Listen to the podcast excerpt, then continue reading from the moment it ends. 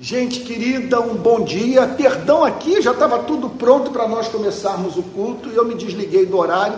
Nós estávamos aqui conversando sobre o filme do Elvis Presley, né? e aí então eu perdi o horário aqui, dois ou três minutos. Mil perdões, nós estamos dando início ao culto da rede de pequenas igrejas, com o coração tomado de gratidão a Deus pelo fato de sermos cristãos que não é mérito nosso, é graça. É graça.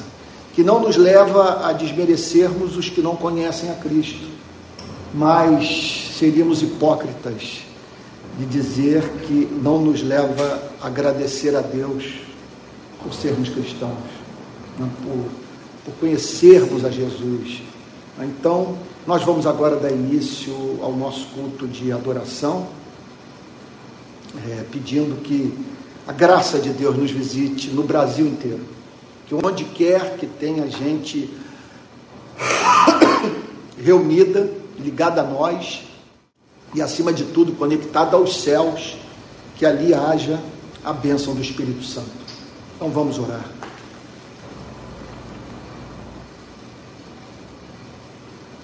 Pai Santo, Deus de toda graça, bondade, e misericórdia. Nós o amamos. Estamos aqui para prestar culto ao Senhor nosso Deus, em razão da sua beleza, das suas perfeições, da sua majestade. Senhor, não há nada no universo que mais nos atraia do que o seu ser. Ó Deus, por isso estamos aqui para adorá-lo na beleza da sua santidade. Nós pedimos nessa manhã perdão pelos nossos pecados, que nos surpreendem, que nos humilham, que nos esbofeteiam, Senhor. Mas teu amor é tão maravilhoso que até neles a graça. Senhor, não que sejamos tentados por ti, levar ou, ou, ou, ou, por sermos levados à prática do mal pelo teu espírito, mas porque a tua graça é tão maravilhosa que ela é capaz de usar até no nosso pecado para nos ensinar, para nos humilhar, para fazer com que dependamos mais da tua misericórdia. Senhor, perdoa as nossas falhas. O que há em nossa vida que é muito contrário ao Evangelho. Que o Senhor nos perdoe. Aceita também a nossa gratidão nessa manhã, pelas orações ouvidas, pelos teus feitos para conosco, Senhor, pelo teu cuidado providencial, pelo perdão de pecados, pela unção do Espírito Santo, pela igreja.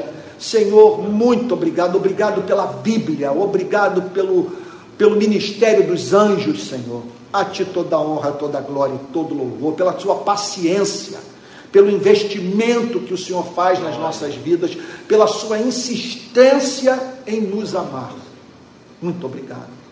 Senhor querido, nós estamos aqui reunidos em busca do alimento espiritual. Nós queremos nos alimentar da tua verdade. Senhor amado, em nome de Jesus, visita a nossa vida com a tua graça de modo que o texto que vamos examinar hoje se torne claro, encantador, comovente, Senhor. Que possamos extrair dele suas lições eternas e aquelas que são pertinentes à vida de todos aqueles que haverão de ouvir essa pregação. Faz assim, Senhor. É o que nós te pedimos em nome de Jesus, com perdão dos nossos pecados. Amém. Amém. Amém.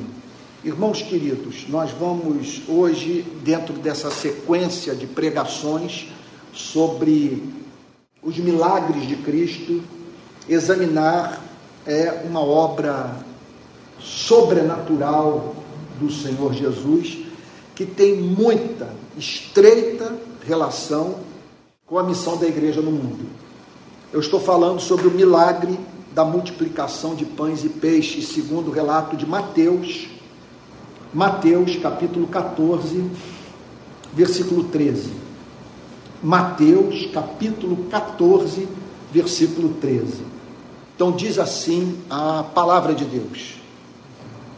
Jesus, ouvindo isto, retirou-se dali num barco para um lugar deserto à parte. É, não é o propósito da minha mensagem nessa manhã abordar esse tema do versículo 13. A decisão que o Senhor Jesus, quer dizer, que tem relação com a decisão que o Senhor Jesus tomou de retirar-se para um lugar deserto. Eu gostaria de, nessa manhã, chamar a atenção de todos para esse fato. O Senhor Jesus separava tempo para a solitude, para ficar a sós com o Pai. Isso em razão do fato de que nós precisamos desses momentos de refrigério. Porque é ali que ouvimos a voz do Pai, é ali que participamos do conselho de Deus, é ali que obtemos direção para as nossas vidas, para o nosso ministério, para o cumprimento da nossa missão. É na presença do Pai que recebemos perdão de pecados, e é na Sua companhia que a nossa visão é aperfeiçoada, que passamos a sonhar mais, ou até mesmo rever as decisões que nós tomamos. Eu, quando sou perguntado como suporto as pressões ministeriais, invariavelmente ofereço como resposta é, o fato de que, desde a minha conversão, eu tenho separado tempo para ficar a sós na presença de Jesus e que eu devo a preservação da minha saúde mental a esse exercício. Então, isso é uma questão de sobrevivência nesse mundo caído. Em especial, na vida daqueles que estão procurando fazer a obra de Deus no mundo.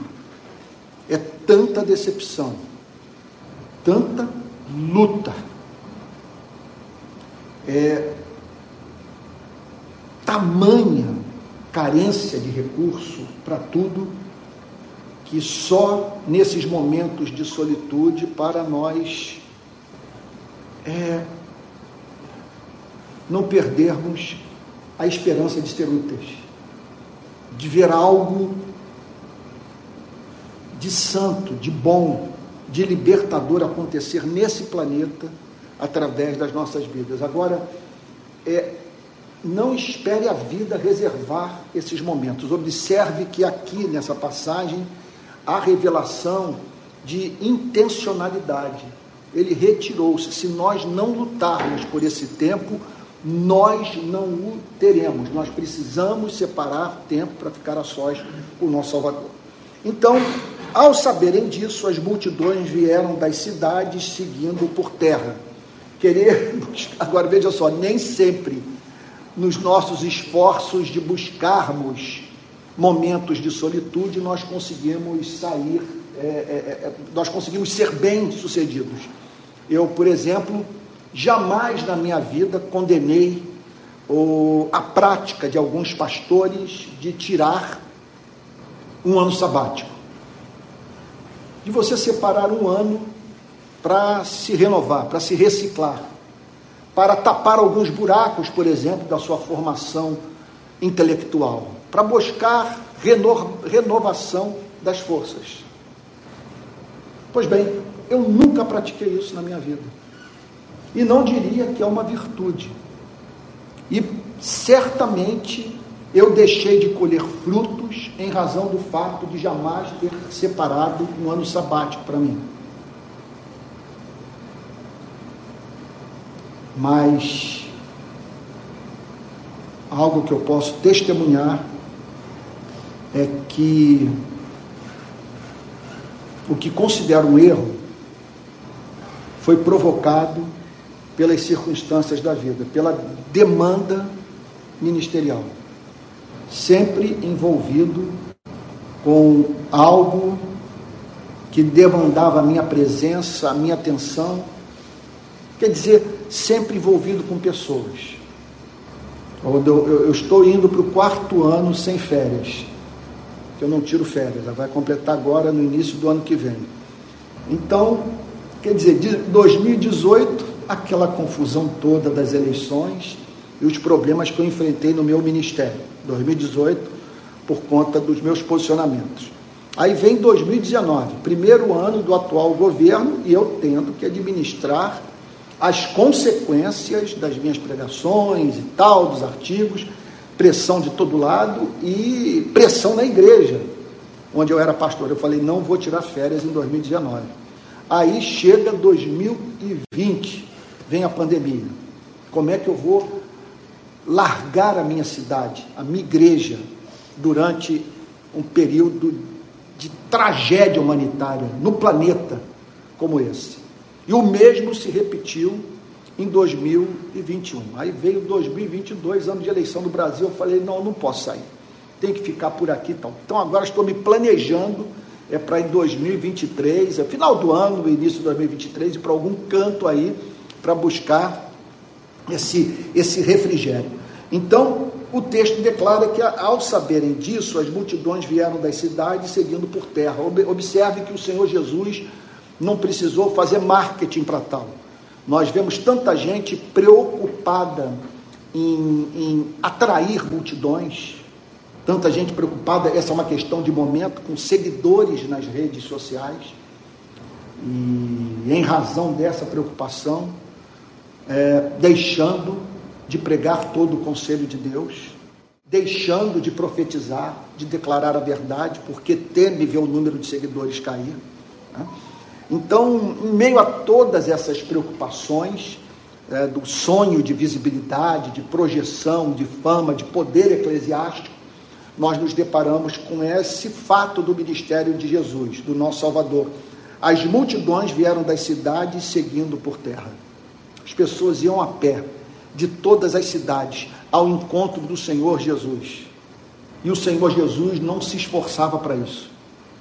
Tudo que ocorria na sua vida era a manifestação do amor, do poder, é da presença real do Pai no ministério do Filho. Então, é, é, essa deveria ser a nossa maior meta a meta de passarmos por transformações profundas na área do ser, na firme, na firme certeza que, se formos transformados pela graça de Deus, no campo do ser, a ponto do nosso coração ser tomado de amor por Jesus, de zelo pelo Evangelho, de fascínio pela glória do Pai revelada na face do Filho, se esse for o nosso caso, isso vai vazar, isso vai se manifestar na forma como nós vivemos, nas nossas ações, nas nossas reações, no modo como lidamos com o próprio texto inspirado. Pessoas encontrarão em nós aquela espécie de conteúdo que só pode ser encontrado na vida dos amantes, na vida daqueles que de fato amam a Deus. Bom dia. Opa, bom dia. Da vida daqueles que de fato estão apaixonados pelo seu Criador. E quando isso acontece, quando nós nos deparamos com alguém vivendo esse amor, revelando esse fascínio e manifestando na sua fala esse elemento de originalidade, é natural que ocorra o que essa passagem descreve. Pessoas demonstrarão interesse por aquilo que temos é, para dizer, pra, por aquilo que temos é, para oferecer. E foi o que aconteceu na vida do nosso Salvador. Ao saberem disso, as multidões vieram das cidades seguindo por terra. Verso 14 de Mateus, capítulo 14. Ao desembarcar, Jesus viu uma grande multidão. Então, quando ele atravessa o mar da Galiléia, chega do outro lado, ele se depara com uma multidão. Aí fica essa pergunta: qual sentimento que deveria nos assomar quando vemos pessoas na rua, uma grande concentração, o Maracanã lotado, ou é, moças e rapazes durante uma madrugada inteira num show é, de, de, de, rock. É, quer dizer, quando nós vemos os distúrbios de rua, de pessoas marchando pelas avenidas, é, lutando pelos seus direitos, entre tantas outras manifestações públicas mais. Interessante essa passagem dizer que o sentimento que se manifestava no coração de Cristo era o sentimento de compaixão. Jesus não podia ver muita gente junta, sem ser tomado por esse sentimento de misericórdia. Olha o que, que a passagem diz. Jesus viu uma, uma grande multidão e compadeceu-se dela. Eu estava conversando aqui com os irmãos antes do início do culto sobre a experiência que eu tive essa semana de assistir ao filme sobre a vida do Elvis Presley. Então, é, Elvis Presley é, hoje teria 87 anos. Nasceu em 1935, morreu com 41 anos, né, no auge da sua carreira, já enfrentando problemas é, pessoais seríssimos, dependendo de é, remédios, é, de ansiolíticos, de calmantes para viver, ah, com um casamento destruído e, e, revelando assim muita infelicidade, muito, muitos problemas profissionais. Contudo, contudo, é, despertando paixões no mundo inteiro. Até hoje, não, não, não há cantor solo que tenha vendido tanta música quanto Elvis Presley. Olha que ele morreu em 1977. Até hoje ninguém vendeu tanto quanto Elvis Presley. E de fato, vendo documentários, o filme sobre a vida dele, percebe-se que a presença de palco insuperável. Não estou dizendo que eu gostava, né? sabe? O que eu estou dizendo é que era um negócio que você não vê igual. Era, mantinha, mantinha a audiência enfeitiçada. A voz, essa talvez insuperável no rock and roll. Né? E, um, e o carisma também. O carisma era, uma, era um negócio impressionante. Impressionante carisma do, do Elvis Presley. Mas morre com 41 anos. É, é, morte, então, precoce, que tomou a todos de surpresa. Agora, o que eu gostaria de contar é o seguinte. Bom, primeiro eu tenho que confessar que eu saí do cinema muito melancólico. Eu fui tomado assim por uma tristeza, eu saí mal do cinema. E assim, por vários motivos. O Elvis Presley me faz lembrar minha mãe. Minha mãe era alucinada por ele. Parece que o pessoal da faixa etária, é difícil acreditar que ele era mais velho que minha mãe. Elvis Presley tinha dois anos a mais do que a minha querida mãe. Que ele é da geração da minha mãe, que alguém da geração da minha mãe, então tinha aquela performance no, no, no, no palco. Um negócio impressionante isso. Mas as músicas são muito tocantes. Daquela Sweet Carolina, quando ele diz que como é que eu posso me sentir triste se eu tenho você ao meu lado? Você imagina um homem dizendo isso para uma mulher. Por isso que as cenas são de mulheres arrebatadas. Porque ele falava nas canções tudo aquilo que as mulheres esperam encontrar no homem.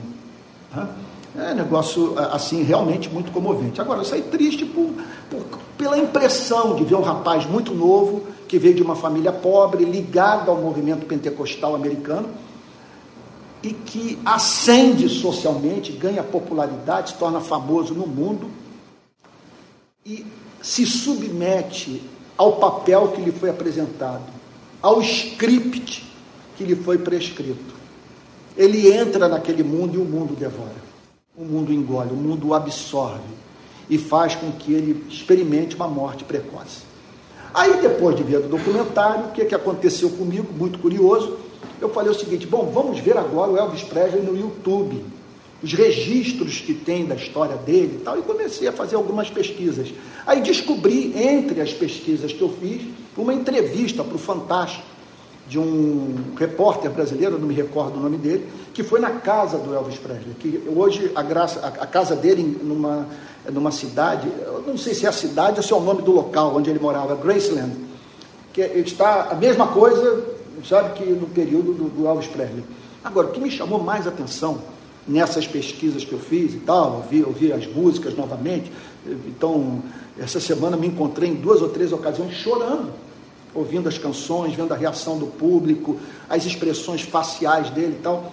Eu fiquei muito comovido com tudo. Agora, o que me chamou a atenção é que eu descobri algo que eu acho que poucos brasileiros têm conhecimento disso, que um dos médicos que participaram da necrópsia do Elvis Presley é brasileiro de Juiz de Fora.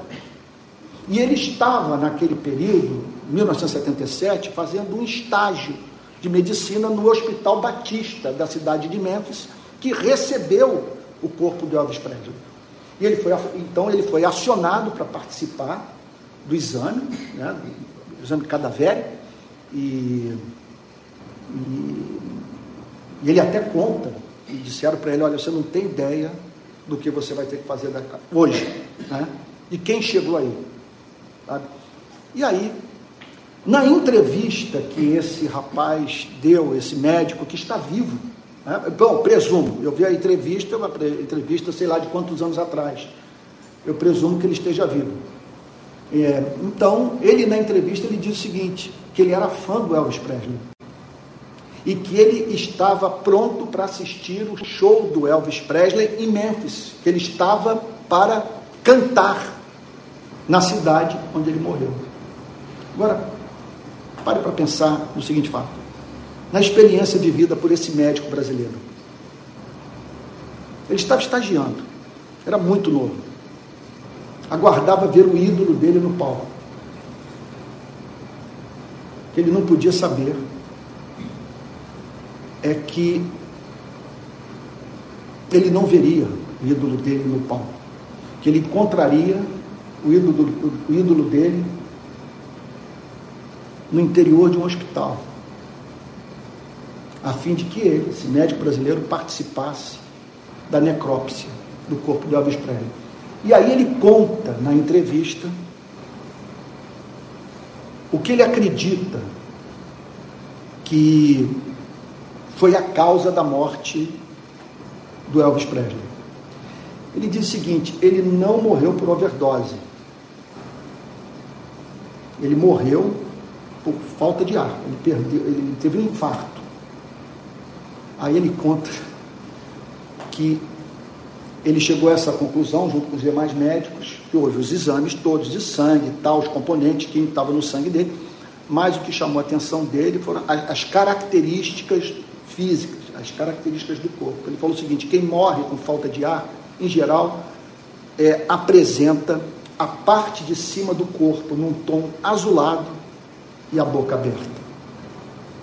Você imagina você ver aquele, aquele ídolo, seu corpo inerte, nesse tom azulado, com a boca aberta. Bom, nós estamos diante de algo emblemático. Nós estamos diante de um retrato da nossa condição. É isso que somos. É isso que somos. Duramos muito pouco. E como diz o livro de Jó, o homem nascido da mulher vive breve tempo, cheio de inquietação. Nasce como a flor e murcha, foge como a sombra e não permanece. É por isso, entre tantos outros motivos, que o Senhor Jesus, ao ver as multidões, sentia compaixão. Deixa eu dizer uma coisa. Pode ser sinal de ausência da graça regeneradora, de conversão, de um encontro vivo com Deus, a ausência desse sentimento no nosso coração, quando nós olhamos para as multidões. quando nós olhamos para os seres humanos, para a condição humana. Quando nós vemos pessoas dedicadas a atividades profissionais que não lhes dão retorno nenhum. A maioria das pessoas com as quais eu convivo exerce é, profissão que não lhe traz retorno pessoal, que não é a paixão da sua vida. Trabalha para não morrer de fome. Agora vamos somar a isso os problemas sociais, as tragédias pessoais. É, o contato com instituições religiosas que, paradoxalmente, afastam os seres humanos do seu Criador. Pensemos nisso tudo. Na condição humana. Por isso, o Senhor Jesus foi visto pelos seus discípulos tomado de compaixão. Pode ser que eles chegaram a essa conclusão porque quando Jesus desembarcou e viu aquela gente toda, chorou. É uma possível leitura que nós podemos fazer do registro dos sentimentos de Cristo naquela ocasião. Mateus simplesmente escreveu: ele, ao descer do barco e se deparar com aquela multidão, foi tomado de compaixão. E o texto diz que ele curou seus enfermos. Então, veja o que pode acontecer nesse planeta, na história da humanidade, na vida de seres humanos, quando esse sentimento move a mão de Deus. Ou quando a onipotência divina atende aos ditames do amor. Deixa eu lhes dizer uma coisa de todo o meu coração. É, essa declaração do versículo 14 é o motivo da minha esperança e deveria ser o motivo da esperança de todos nós. Em que consiste a nossa esperança? No fato de que o único ser onipotente do universo se compadece dos seres humanos. É por isso que o mal será erradicado. Por isso que não haverá mais injustiça no cosmos.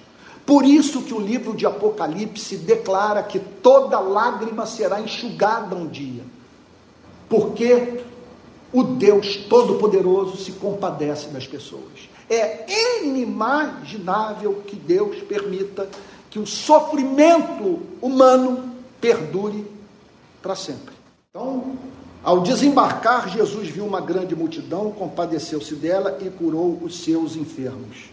Veja então que, meu Deus do céu, que declaração! Nós nunca estamos mais próximos da pessoa de Cristo, do ponto de vista da semelhança a Cristo, da imitação da vida de Cristo, da reprodução do caráter de Cristo, do que quando nós somos encontrados experimentando compaixão pelas multidões, compaixão pela humanidade, compaixão pelas pessoas com as quais nós convivemos, mantemos contato. Para Jesus era impossível ter contato com alguém e não ser tomado por esse sentimento.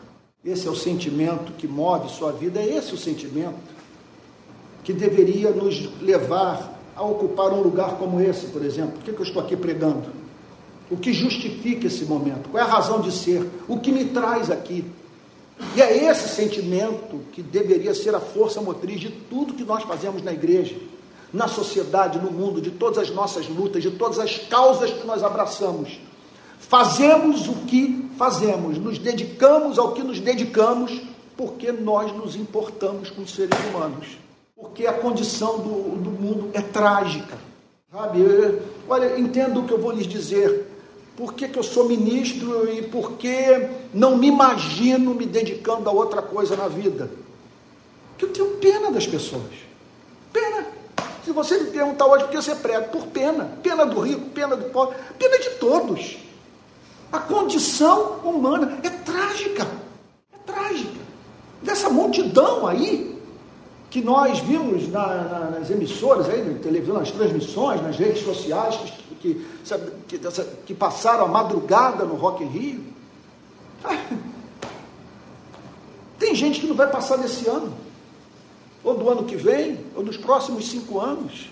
É como alguém já disse, as guerras não aumentam o número de mortos numa geração, porque todos vamos morrer. O que ela faz é abreviar as nossas vidas. Então, como não sentir compaixão das pessoas? E aqui está o Senhor Jesus sendo revelado por Mateus, e isso é e nisso a nossa. E é nesse fato que consiste a nossa estima por Cristo.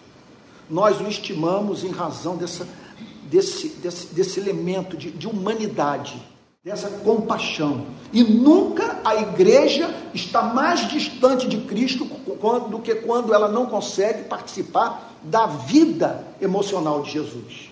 E participar da vida emocional de Jesus é custoso. Se esse sentimento entrar em nosso coração, nós vamos sofrer desgastes físicos, desgastes intelectuais, desgastes emocionais. Isso vai afetar profundamente a nossa vida. E como nós estamos cercados por indiferença, um, um, um, é, é, é, nós nos sentiremos profundamente sós, carentes de interlocução de não termos com quem conversar, simplesmente de encontrarmos poucas pessoas com as quais nós podemos compartilhar os nossos sentimentos, expressar a revolta, o desejo de mudança no nosso país e no mundo, e de que o evangelho seja pregado, e que as pessoas vivam com mais dignidade. Olha, às vezes nós, é, nós é, é, pensamos que tudo que a igreja precisa para botar a mão no arado, tudo que a igreja precisa para transformar esse planeta é, é receber o, uma nova teologia. Há setores da igreja que dizem, portanto, que essa igreja tem que ser doutrinada, ela tem que conhecer a teologia da missão integral. Pois eu conheço pessoas que estão familiarizadas com a teologia da missão integral, com aquela história toda de que nós devemos pregar o evangelho todo para todo homem, para o homem todo, e que não fazem nada. Aquilo pelo que nós devemos lutar e clamar a Deus é por esse toque do Espírito no coração, que desperta o espírito humano para o cumprimento da missão da igreja no mundo, em razão da implantação desse sentimento de compaixão. Então é isso que nós temos acima de tudo que pedir a Deus. Senhor, me ajude a participar da sua vida emocional. O que levou o Senhor Jesus a se compadecer daquelas pessoas? Eu diria o seguinte: que não deveria abrir a boca, não deveria fazer críticas à igreja, não deveria ocupar o púlpito, não deveria fazer nada aquele que não tem esse sentimento. Em alguma extensão, esse sentimento tem que estar presente. Me causa angústia ver pessoas sofrendo. E me causa angústia ver pessoas sofrendo porque não há ser humano que esteja passando por sofrimento que, cuja dor não seja a dor que eu sentiria se estivesse no seu lugar. Quer dizer, eu sei o que ele sente, porque eu pertenço à espécie qual ele pertence. E aí então, o texto diz, de Mateus capítulo 14, que ao cair da tarde, os discípulos se aproximaram de Jesus. Então, o sol estava se pondo e os discípulos procuraram a Jesus a fim de apresentar a Cristo uma demanda, uma, um problema, uma preocupação. Vamos lá. Qual foi o conteúdo da oração dos discípulos? Este lugar é deserto. Nós estamos longe das aldeias, estamos longe da cidade. E já é tarde. Está ficando noite. Mande as multidões embora.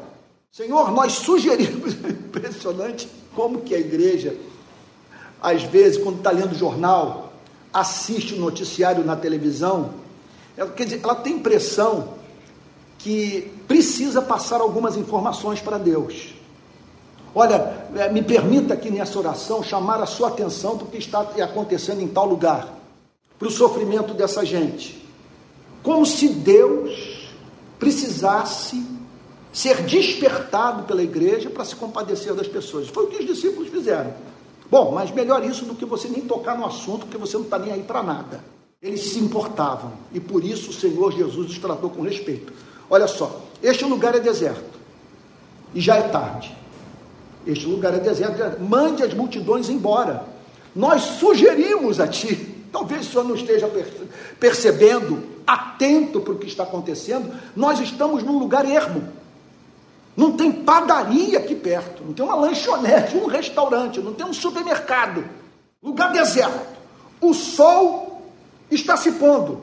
E nos encontramos perante centenas e centenas, talvez milhares de pessoas.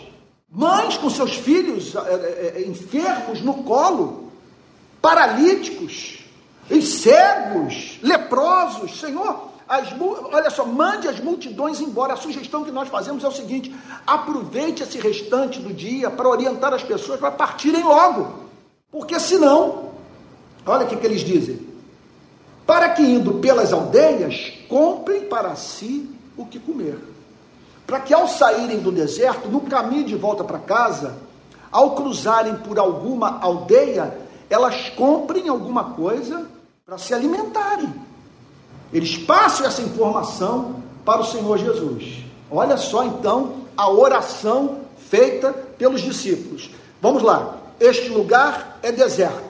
Interessante que a oração pressupõe, apesar é, de, de, de é, apesar de haver aqui um elemento meio que de, de, incredulidade, porque Jesus não precisava dessa, dessa informação. O que eles deveriam era, era solicitar a Jesus uma orientação. O que nos cabe fazer?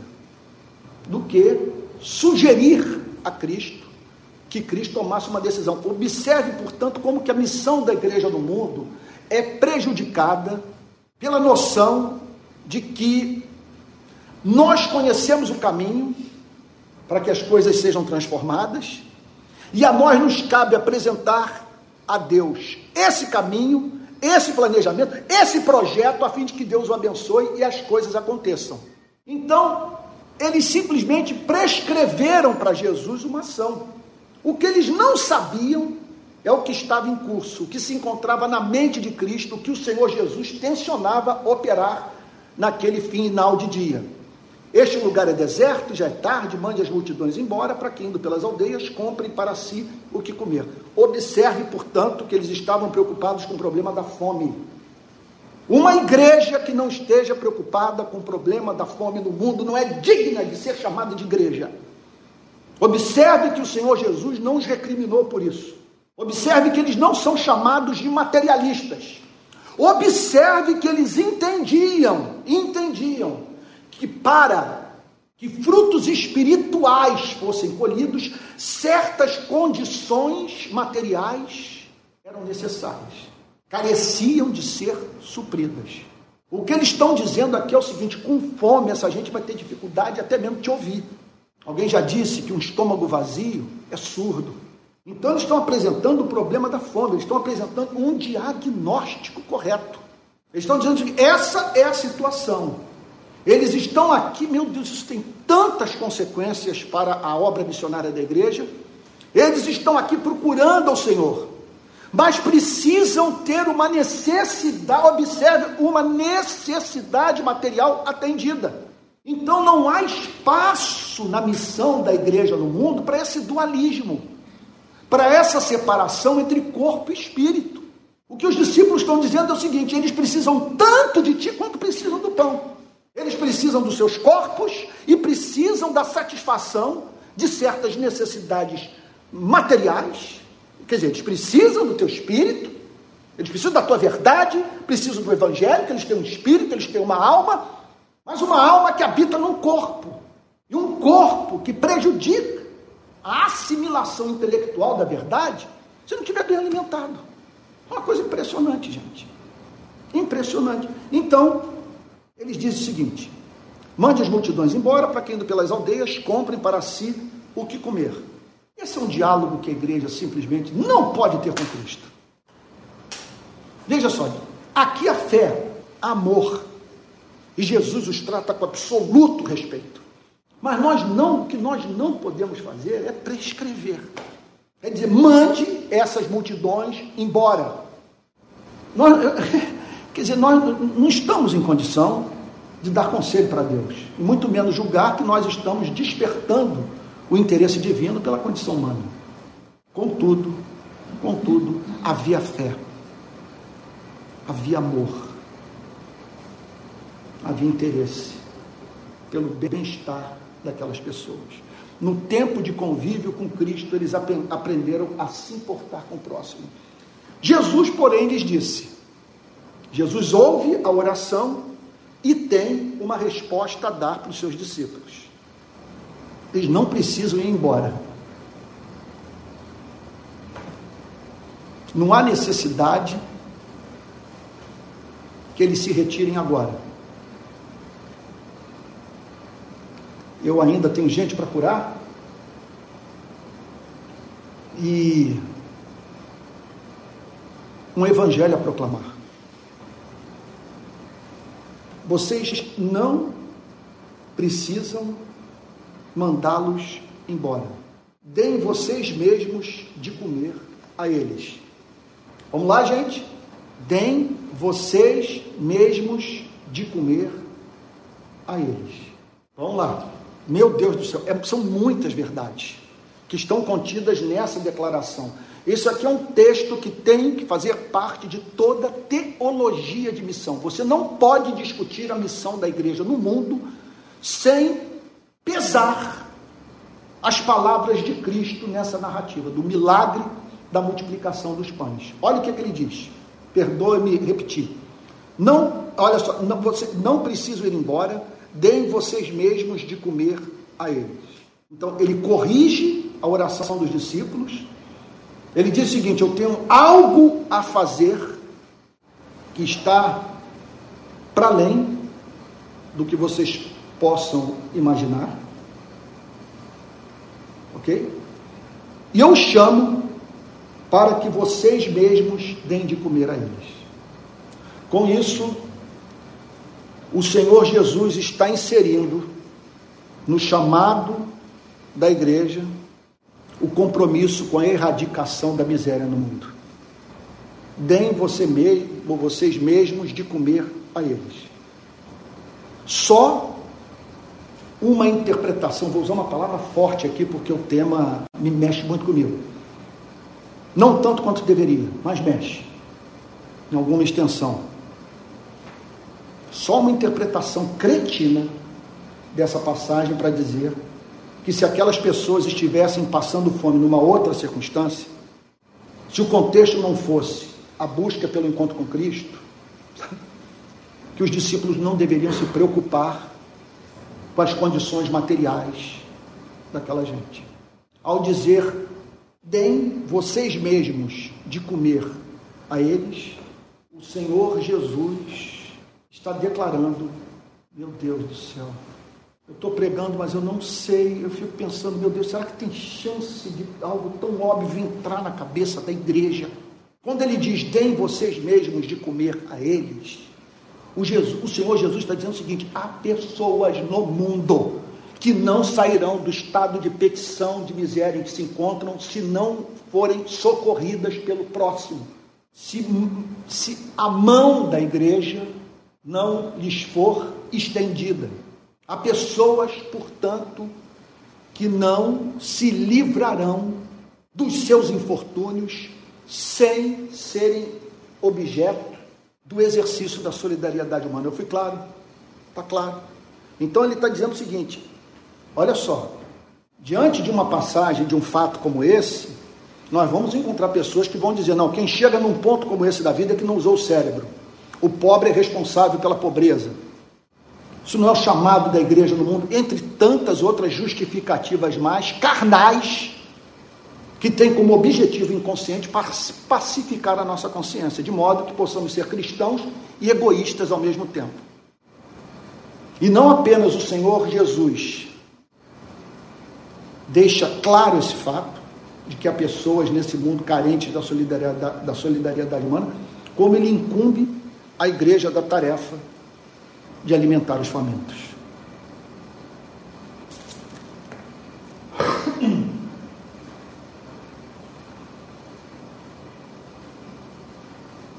que ele está dizendo para os seus discípulos: deem vocês mesmos de comer a eles. Observe, ele não está dizendo para os discípulos selecionarem aqueles aos quais deveriam socorrer, que eles só deveriam socorrer os que dessem provas, apresentassem sinais de serem verdadeiros convertidos. Todos nós sabemos que entre aqueles que buscaram a Cristo naquele dia, naquele pôr do sol, do outro lado do, mar, do, do, do outro lado do mar da Galileia, havia pessoas que não tinham passado por uma experiência de conversão e não se converteriam nunca. Contudo, a igreja é chamada para tratar a todos com misericórdia. E o Senhor Jesus lhes apresenta outro ponto, uma tarefa sobre-humana. Deem vocês mesmos de comer a eles. Apresentou uma missão que veio a ser considerada pelos discípulos como inexequível. Mas eles responderam. Então eles dão uma resposta. Eles oram da seguinte forma: Não temos aqui senão cinco pães e dois peixes. Estamos diante de uma multidão e o que e olha, e aqui numa conversa aqui entre nós, sabe, o que nós contabilizamos foi isso: cinco pães e dois peixes.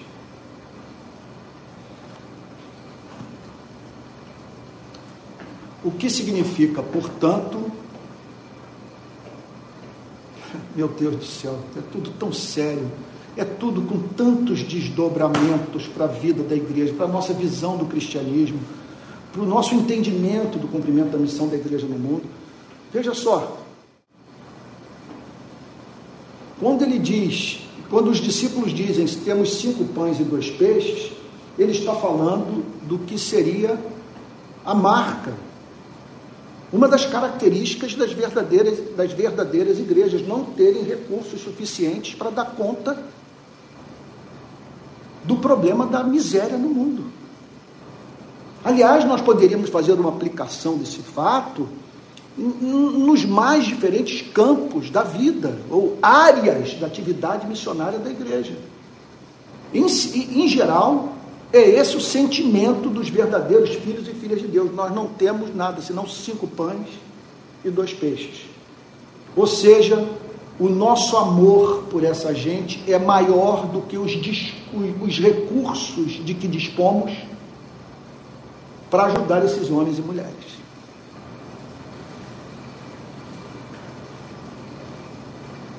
Não temos aqui senão cinco pães e dois peixes. E é claro que isso nós podemos aplicar a outras áreas mais da vida. Às vezes eu me sinto assim do ponto de vista intelectual.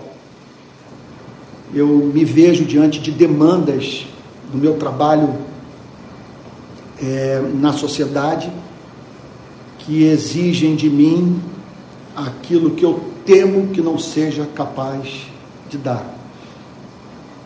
De uma pressão intelectual ser exercida sobre minha vida de modo a esperarem de mim a comunicação de uma espécie de conhecimento de que eu não disponho. Nessas horas, o que não me paralisa, o que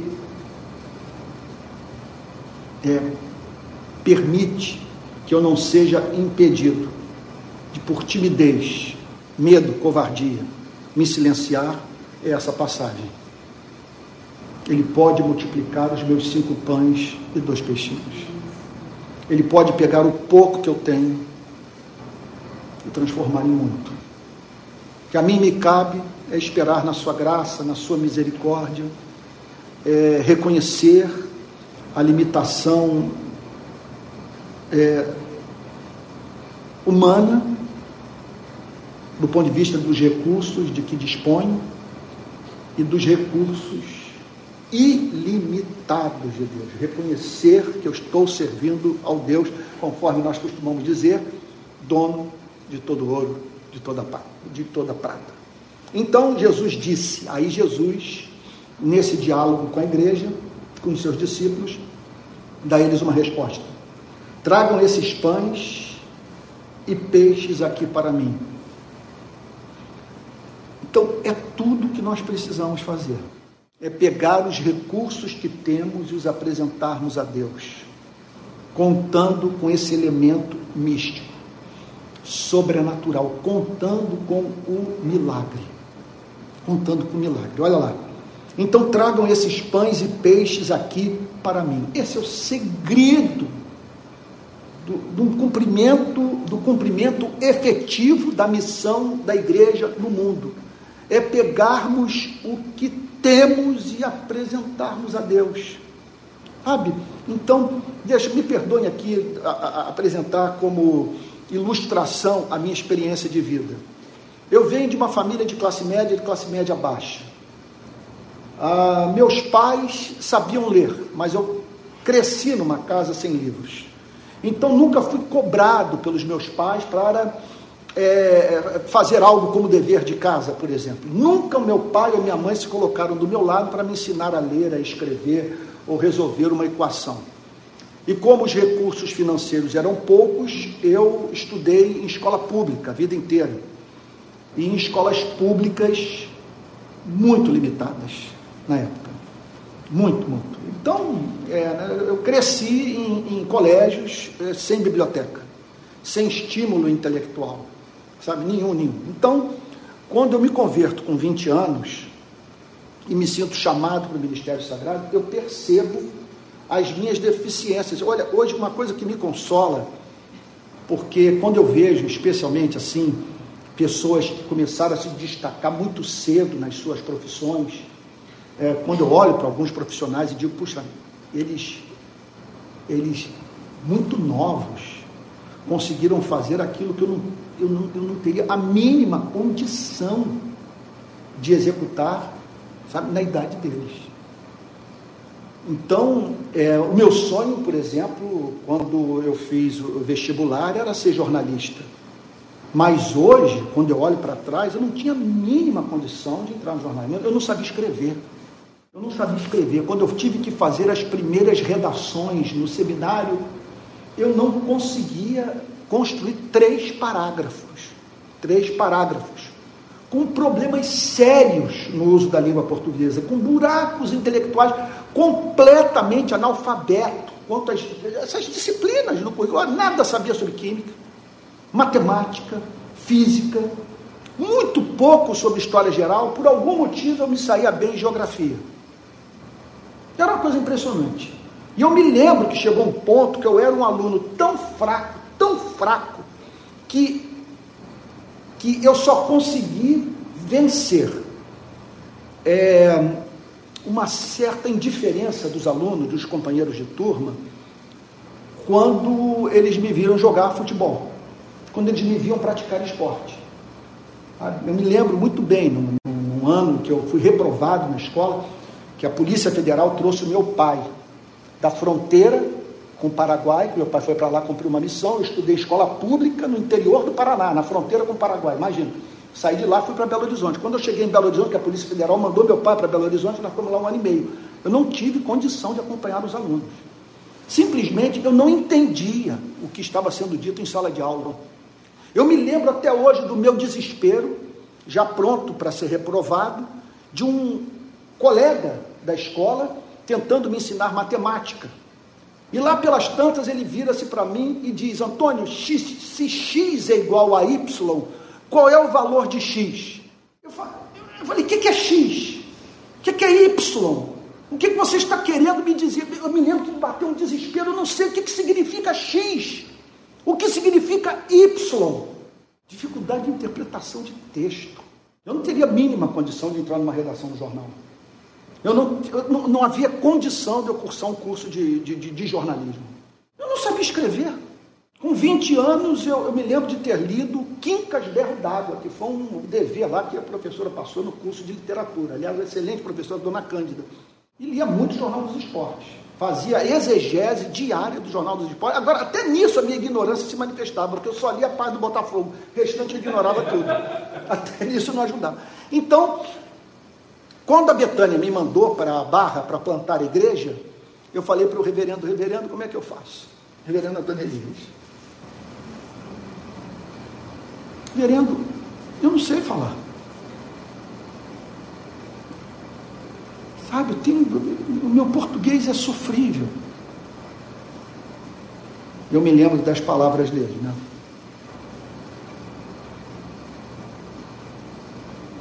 Me sendo usado em profecia, comunicando a minha esperança de que Deus me honraria dos meus esforços e que a mim não, que a mim me cabia não ficar calado por medo. E eu me lembro que eu subia o pontal da Atalaia, na Real do Cabo, para orar com os irmãos pentecostais. Eu gritava nas madrugadas, consagrando minha mente a Deus, pedindo que Deus me desse inteligência, me desse conhecimento, me desse graça para revelar a beleza de Jesus ao mundo. Esse é o segredo. Apresentar os nossos cinco pães e dois peixinhos a Deus. Sabe? É o que Ele nos deu. E ele não vai pedir. Sabe, a minha meta não é ser famoso, a minha meta, a nossa meta não é essa.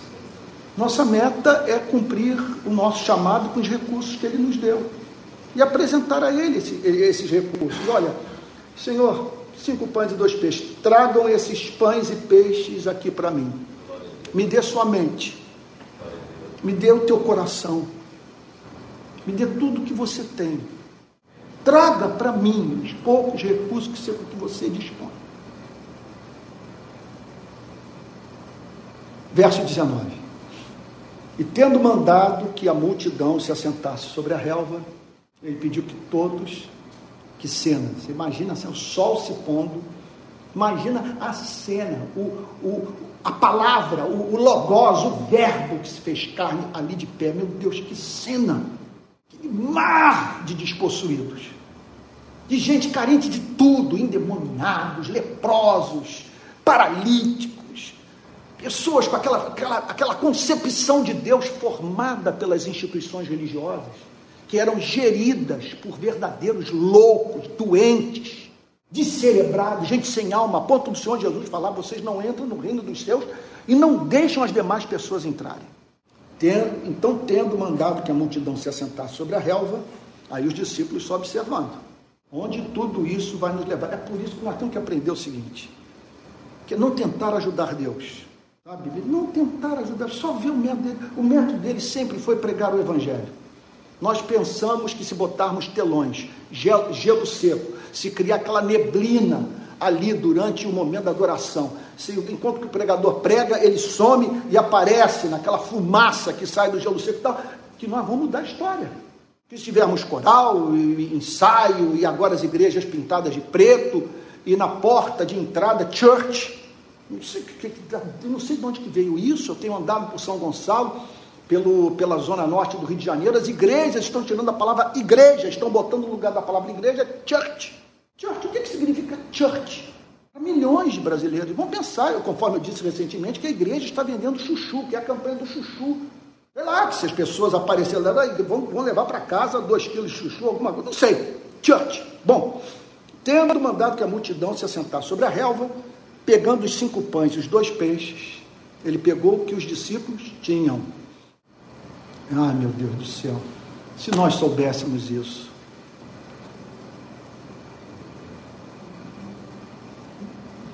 a igreja não estaria hoje se vendendo politicamente. Está se vendendo politicamente que julga que precisa do poder secular para fazer a obra de Deus. Tudo o que nós precisamos é apresentar os cinco pães e os dois peixes a Deus. Então, pegando os cinco pães e os dois peixes, erguendo os olhos para o céu, que cena linda. Ele pega o que a igreja tinha para lhe oferecer e apresenta ao Pai erguendo os olhos para o céu, os abençoou. É isso que nós precisamos. Da bênção de Deus sobre o pouco que temos, vocês me perdoem aqui, um lugar comum. Depois, tendo partido os pães, aí ele começa a partir os pães. Deus aos discípulos e estes deram às multidões. Ele está com os, os pães nas mãos, os pães agora enfeitiçados pela graça, sob o poder da graça e tal, e aí Jesus toma a dianteira. É por isso que nós devemos dar graça. Esse pão chega à nossa mesa por causa desse gesto de Cristo. É a mão dele que faz com que chegue à nossa mesa o feijão e o arroz.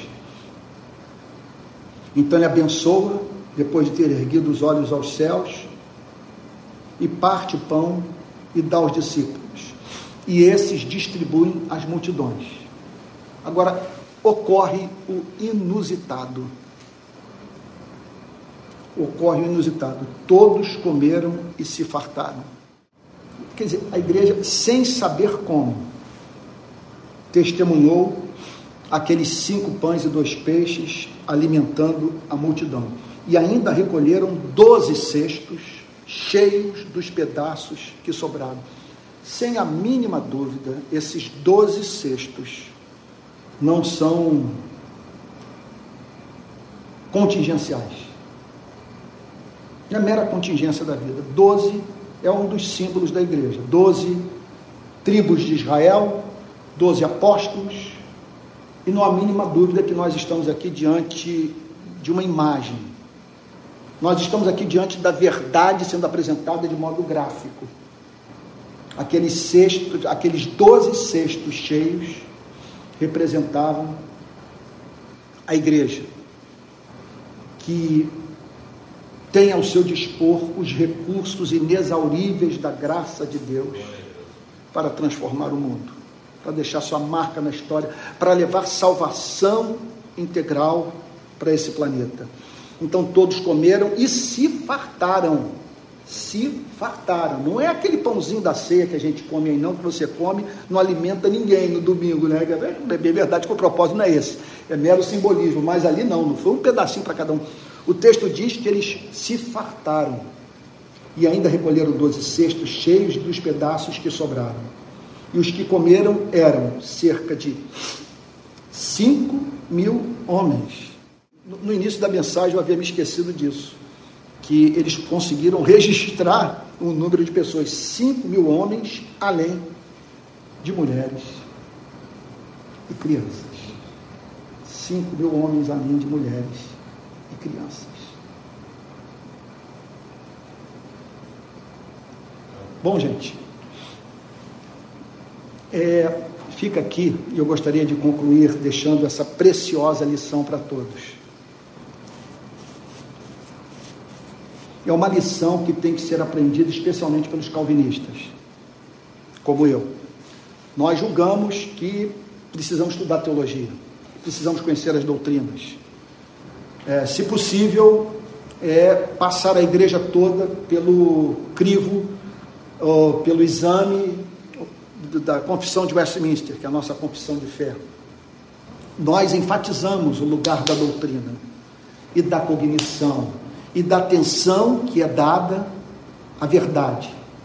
Nós estimulamos os membros das nossas igrejas a estudarem a Bíblia, a conhecerem a história da igreja, a conhecerem os grandes personagens da história do cristianismo, seus luminares e, e, e o material teológico que eles produziram. Agora, essa passagem nos ensina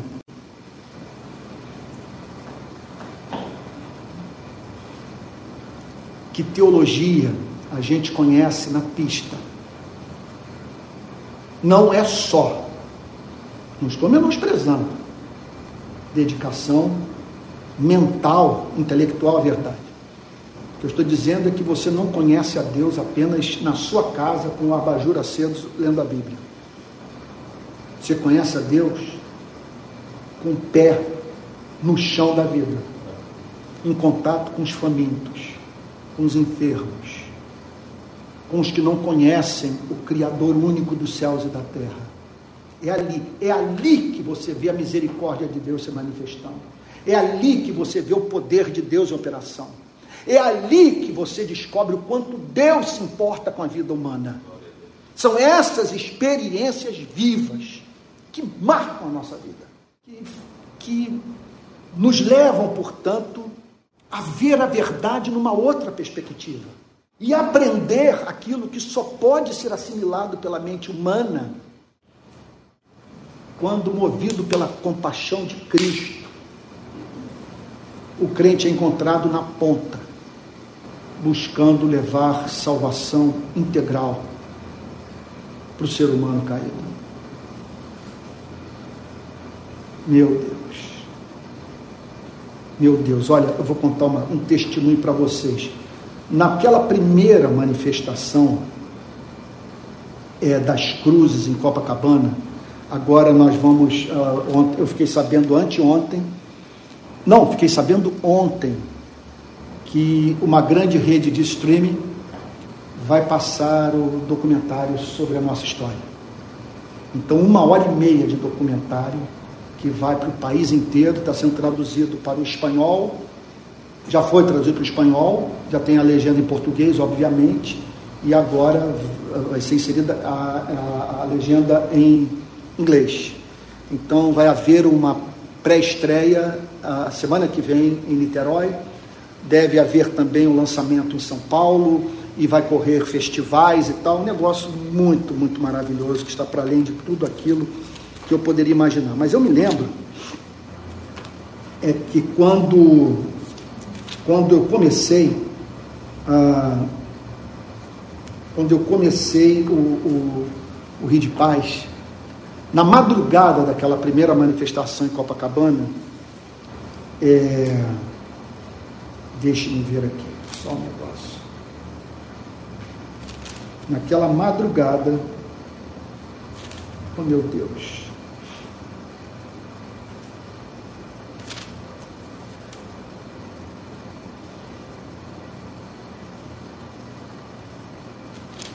eu não estou conseguindo encontrar o versículo que Deus me deu naquela noite. A cabeça não está funcionando. É o seguinte, que eu costumo marcar minha Bíblia para saber onde estão as passagens, mas quando se trata de Isaías, de Romanos, de certos livros, a minha Bíblia está toda grifada, eu já não consigo ver nada. É como se eu tivesse pintado a Bíblia toda, né? Então, ah, bom, deixa eu ver aqui. Oh, meu Deus. Bom, o fato é o seguinte, que naquela madrugada que eu orei pedindo a bênção de Deus, vê se vocês acham aí no livro de Isaías a promessa bíblica de que Deus trabalha para aquele que nele espera. Me deu um branco agora aqui. Então, naquela madrugada, hã? Não se viu, nem com olhos se viu, nem 64, 4. Muito obrigado. E para os que estão escandalizados da memória do pregador falhar, entendam que o tesouro habita em vaso de barro. Né? Ninguém é máquina de pregar e tem horas que a memória falha mesmo. Né? Então, é aqui, Isaías 64, 4. Naquela madrugada, eu busquei na palavra de Deus o encorajamento. E me veio esse verso, Isaías 64, 4. Porque desde a antiguidade não se ouviu, nem com os ouvidos se percebeu, nem com os olhos se viu Deus além de ti, que trabalha para aquele que nele espera. Faz mais, faz 15 anos que essa promessa tem se cumprido no Rio de Paz. Nunca tivemos uma só manifestação em que carecêssemos de mão de obra para organizar o ato público simplesmente eu, eu, me lembro que eu ia para as manifestações dizendo o seguinte: eu só quero ver agora como que o milagre vai se cumprir. Porque Deus me prometeu que eu não ficaria só. E que eu teria sempre vontade. E era impressionante que quando, quando nós realizamos manifestações que precisávamos de 50, de 100, de mil pessoas, nós tínhamos essa quantidade de gente. Quando bastava assim cinco pessoas para dar conta, era o que aparecia. E em todas essas ocasiões eu só agradecia a Deus pela presença da sua graça, honrando os seus servos. E eu poderia multiplicar os exemplos de experiências que nós vivemos no campo missionário, dessa teologia, que quer dizer que nos colocaram face a face com essa teologia que se torna real, se torna viva e assume novos contornos quando você está lá no campo. É? Participando dos sofrimentos de Cristo. Então fica aqui, vamos amarrar tudo? Vamos é, é, tentar tirar assim uma grande lição dessa história. O que, para mim, se você me perguntasse de tudo que foi falado hoje, de tudo o que essa passagem de Mateus ensina, o que é mais encantador, mas eu não tenho a mínima dúvida de dizer que é o registro histórico feito por Mateus, que tendo ele visto as multidões, compadeceu-se delas. Essa compaixão é, é um negócio absolutamente encantador. Então, essa passagem nos chama prioritariamente para participarmos da vida emocional de Deus. E quando estamos participando da vida emocional de Deus, somos encontrados no campo missionário, levando o Evangelho e as obras de justiça, de misericórdia aos necessitados, nós vemos milagres acontecer. E Deus usar o pouco que temos para transformar a vida humana e glorificar o seu nome. É isso. Vamos ter um momento de oração, vamos falar com Jesus. Eu vou pedir para o PP vir aqui. Pode vir aqui, PP? Para ele orar conosco. PP tem sido um amigo nesses dias. Vou pedir para o PP orar. Amém. Para que a palavra seja aplicada no nosso coração nessa manhã. Amém. Vamos orar. Senhor, nós te louvamos, te bendizemos, te agradecemos e junto com a igreja reunida Amém, nesta hora em vários lugares do Brasil. Sim, meu Deus. Nós louvamos o teu nome. Senhor Jesus, tu és a perfeição da revelação. Tu és o todo-poderoso, mas de um modo para nós indescritível, tu tiveste o coração tocado pelos Sim. miseráveis. Sim. Pai querido, essa é uma lição para todos nós. Talvez nós estejamos buscando aquilo que é prazeroso para nós, satisfatório para nós, mas que passa longe do teu coração. Porque o Senhor não se preocupou com grandes estruturas eclesiásticas, Sim. o Senhor não se preocupou com grandes compêndios de teologia, embora o teu ensino fosse perfeito Embora a tua palavra fosse eterna, o Senhor teve tempo para pensar no que sofre. Sim, o Senhor teve a sua atenção à chamada pelo pobre, pelo doente, pelo rico desesperado, por aquele cheio de posses, mas sem paz na alma. Sim. Então, Senhor, nos ajuda a ter esse olhar para o ser humano. Amém, porque o fato é que a tua imagem e semelhança está no ser humano. Sim, meu Deus. Senhor, nos ajuda a não nos distanciarmos desse teu afeto, desse teu coração derramado pela tua criação. Porque isso preocupou o Senhor e de Sim. repente nós estamos abatidos, preocupados com tantas outras coisas. Sim, meu Deus. E Pai querido, hoje nós aqui também só temos muito pouco, cinco pães e dois peixes. Sim, meu Deus. Sim, meu Mas Deus. nas tuas mãos isso é mais do que suficiente para aquilo que o Senhor nos chamou a fazer. Então, Pai, nos ajuda a ter essa confiança em Ti, a não nos desanimarmos pelo pouco que temos hoje, sim crermos que é possível nas Tuas mãos termos o que sobra, porque o Senhor é poderoso para fazer isso. Então, na vida de cada um que agora te oferece o pouco que tem, faz esse milagre, Senhor. Multiplica para a glória do teu santo nome. Nos faz estar com o coração ligados a ti, preocupados com o que o preocupa Amém, a ti, Amém, devotados àquilo, Senhor, que está no teu coração. Nos dá, derrama sobre nós o teu espírito para termos essa sensibilidade, Senhor, de sermos tocados por aquilo que te toca porque a nossa mente, o nosso coração, a nossa visão pode estar desviada, nos preocupando com tantas outras coisas que sequer passam pelo teu coração.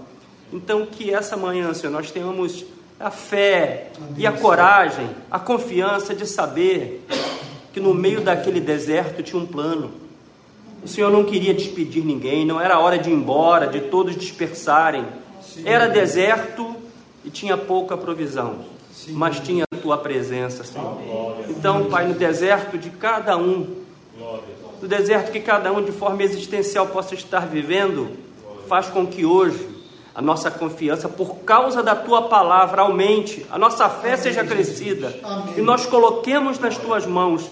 E todos nós, como igreja e como indivíduos, vejamos essa multiplicação do Senhor na nossa vida. Em nome de Jesus, nós cremos assim, Senhor, porque a tua palavra nos falou esta manhã. Muito obrigado, em nome de Jesus. Amém. Amém, Jesus. Amém. É, irmãos queridos, eu quero me dirigir aos que estão nos assistindo das mais diferentes regiões do Brasil, dizer que nós nos encontramos nessa manhã é, no culto presencial da rede de pequenas igrejas do Rio de Janeiro. Nós estamos aqui na Avenida Rio Branco 124, 124. Então, seguindo aquela meta de termos um culto presencial no centro do Rio de Janeiro. Somos pouquíssimos aqui. Houve uma desmobilização, estávamos na BI, o, o trabalho crescendo, mas o preço acima do que nós podíamos pagar. E aí então nós decidimos procurar um outro local, continuamos procurando, enquanto não encontramos, estamos aqui com os nossos cinco pães e dois peixes, pedindo a Deus que multiplique o pouco que temos. Então, eu gostaria de deixar aqui algum, algumas informações. Primeiro, dizer que hoje nós estaremos juntos novamente às 18 horas, culto da, peque... da rede de pequenas igrejas lá na minha casa. Há uma pequena igreja que se reúne todo domingo às 18 horas, lá em casa, literalmente. Então nós vamos hoje estar juntos e o culto vai ser transmitido tal como esse está sendo transmitido, né? Então esses são os nossos horários, domingo 10 da manhã, domingo às 18 horas, e eu, eu, eu prometo retomar a meta de ter sempre alguma coisa na quarta-feira à noite. Mas esse ano, para mim, foi um ano dificílimo de eu cumprir algumas das promessas e, é, que eu fiz, porque foi um ano, de certa forma, um ano mais difícil do meu ministério. Sabe? Então, uma série de lutas, e a principal delas, a perda da minha mãe. Então, um ano muito, muito difícil para mim. E graças a Deus, contudo, estou podendo chegar aqui vivo, né? podendo dizer: firme está o meu coração a Deus, cantarei e entoarei louvores de toda a minha alma. Olha, eu quero é, lembrar a todos que nós temos um canal de comunicação oficial, que é o nosso Telegram. Ah, será que tem como alguém botar aí o Telegram? Botar o nosso endereço de Telegram. Entenda, o Telegram nós vamos entender que você quer passar, fazer parte da rede de pequenas igrejas ao você se inscrever no Telegram. E ali você vai estar recebendo todas as informações. E uma delas, que está sendo comunicada nesses dias, é a nossa tentativa de organizarmos a rede de pequenas igrejas no Brasil. Então, nós estamos nesse momento procurando saber onde há grupos reunidos no nosso país, ok? E darmos início ao reconhecimento desses grupos e o treinamento, a fim de que nós tenhamos gente preparada para cuidar da igreja de nosso Senhor e Salvador Jesus Cristo. Ah, com relação às contribuições, já nascemos como pessoa jurídica, já temos CNPJ e conta bancária. Agora eu não me lembro o número da conta. Ó, o PP vai botar, tem como botar no Facebook e no. Uhum. Então tá, o PP vai botar o número da conta bancária, o nosso Pix, né? O do Pix da Rede Pequenas Igrejas, vai colocar no Facebook e no YouTube. É, também quero dizer a todos que eu tive que tomar uma decisão. Estou criando um instituto, o Instituto ACC, Antônio Carlos Costa. É, precisava de um nome, meu nome é já conhecido, eu vou usar o meu nome. Né? Isso aí é ridículo, procurar promoção por meio de um expediente como esse, eu não preciso disso. É mais para que as pessoas identifiquem de fato que, o, que eu, o que eu estou fazendo. Então, é, a ideia é que o Instituto está servindo a igreja no nosso país. Então, produzindo material didático, livros e, e vídeos e áudios, organizando congressos e por aí vai, tá bom?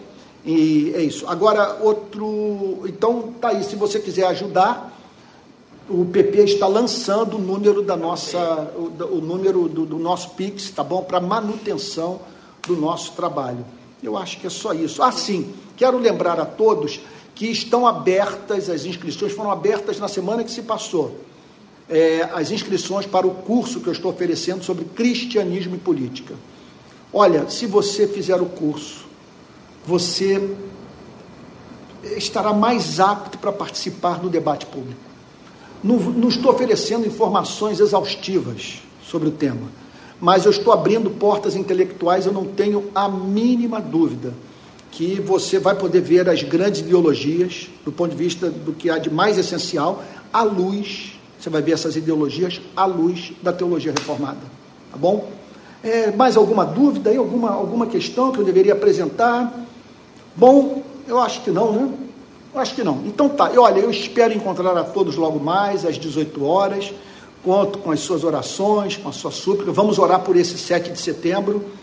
Uh, estamos todos muito aflitos, a temperatura está muito alta no nosso país, muita divisão e evangélicos se comportando de uma forma muito irresponsável. Porque, fica, veja só, como é que fica a cabeça daquele né, membro de igreja que ouve o pastor dizer que se um determinado partido ganhar as eleições, as igrejas serão fechadas, o comunismo vai entrar na nossa terra, as famílias serão destruídas. Um sujeito como esse pode, pode praticar um crime.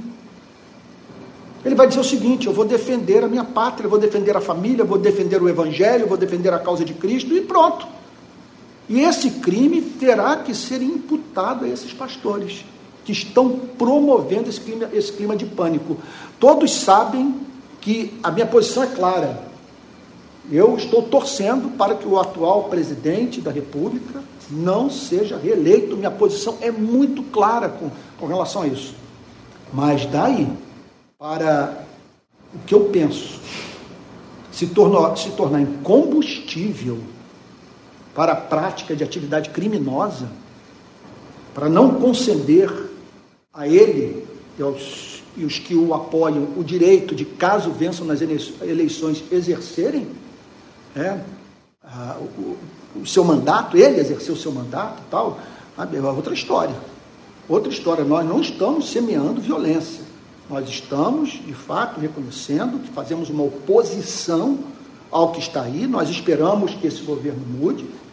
Agora, não estamos usando é, as ferramentas, nem nos fazendo valer dessa espécie de animosidade presente num discurso de ódio, que pode trazer uma instabilidade política grave à nossa nação se não for combatido. Tá bom? Então é isso.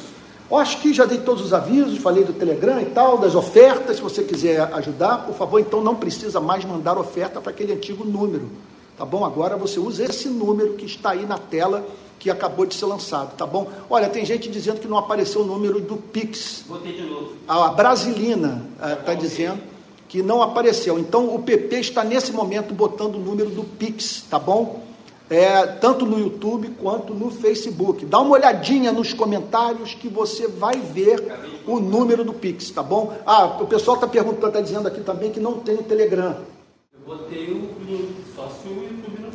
É, seria bom pegar o. o, o olha, eu vou pedir o seguinte: ao término desse culto, você que está nos acompanhando, eu peço que você dê uma olhada depois nos comentários. Eu vou botar no topo dos comentários o Telegram e o Pix, tá bom? Da rede de pequenas igrejas. Tá? Não deixe de, de, de, de, de dar uma olhada depois. Tá que... Mas o PP está botando de novo, tá? É, o Elton está sugerindo, o nosso querido Tico, para botar na descrição do vídeo. Na descrição do vídeo, eu vou botar novamente o, o endereço de Telegram e o número do Pix. Tá bom? E graças a Deus, vocês não têm ideia de estar livre desse opróbrio. Que situação que eu vivi, gente. Que situação muito humilhante, foi muito constrangedor, e eu agradeço a todos, agradeço especialmente o PP, que trabalhou duro para que nós tivéssemos uma conta bancária, um CNPJ, e agora as ofertas vão para o lugar para onde, tem, para onde tem que ir. Tá bom? Vamos terminar recebendo a benção apostólica. Olha aí, gente, mil perdões pela demora, mas o culto enxuto, estamos terminando aí com menos de uma hora e meia. Vamos terminar com uma hora e meia de culto, tá bom? E se Deus quiser, em breve você vai ver uma transmissão primorosa aqui do centro do Rio. Que nós vamos encontrar o nosso espaço, nós vamos ter um culto lindo, mas não abrindo mão dos cultos nos lares. Por exemplo, o domingo à noite é na minha casa, com a minha igreja, porque é isso que nós estamos apostando. Nós estamos apostando, acima de tudo, nessa igreja orgânica, nessa igreja fraterna, face a face, onde as pessoas se conhecem e lidam umas com as outras como se fossem irmãos e irmãs. Tá bom? Vamos receber a bênção apostólica. Que a graça do nosso Senhor e Salvador Jesus Cristo, o amor de Deus o Pai e a comunhão do Espírito Santo sejam com cada um de vocês, desde agora e para todos sempre. Amém. Olha, um bom domingo para todos e como a, a, a, mensagem vai ser salva, pegue o link e compartilhe nas suas redes sociais, tá bom? Vai ajudar. Pessoas poderão ouvir o que você ouviu, que eu espero que tenha abençoado sua vida. E não deixe de mandar feedback nos comentários, dizendo, olha, o que, que Deus falou com você, se foi importante, se ajudou a mudar a sua vida. Para nós é muito legal ter esse retorno. Ah, fiquem com Jesus. Um bom restante de domingo para todos.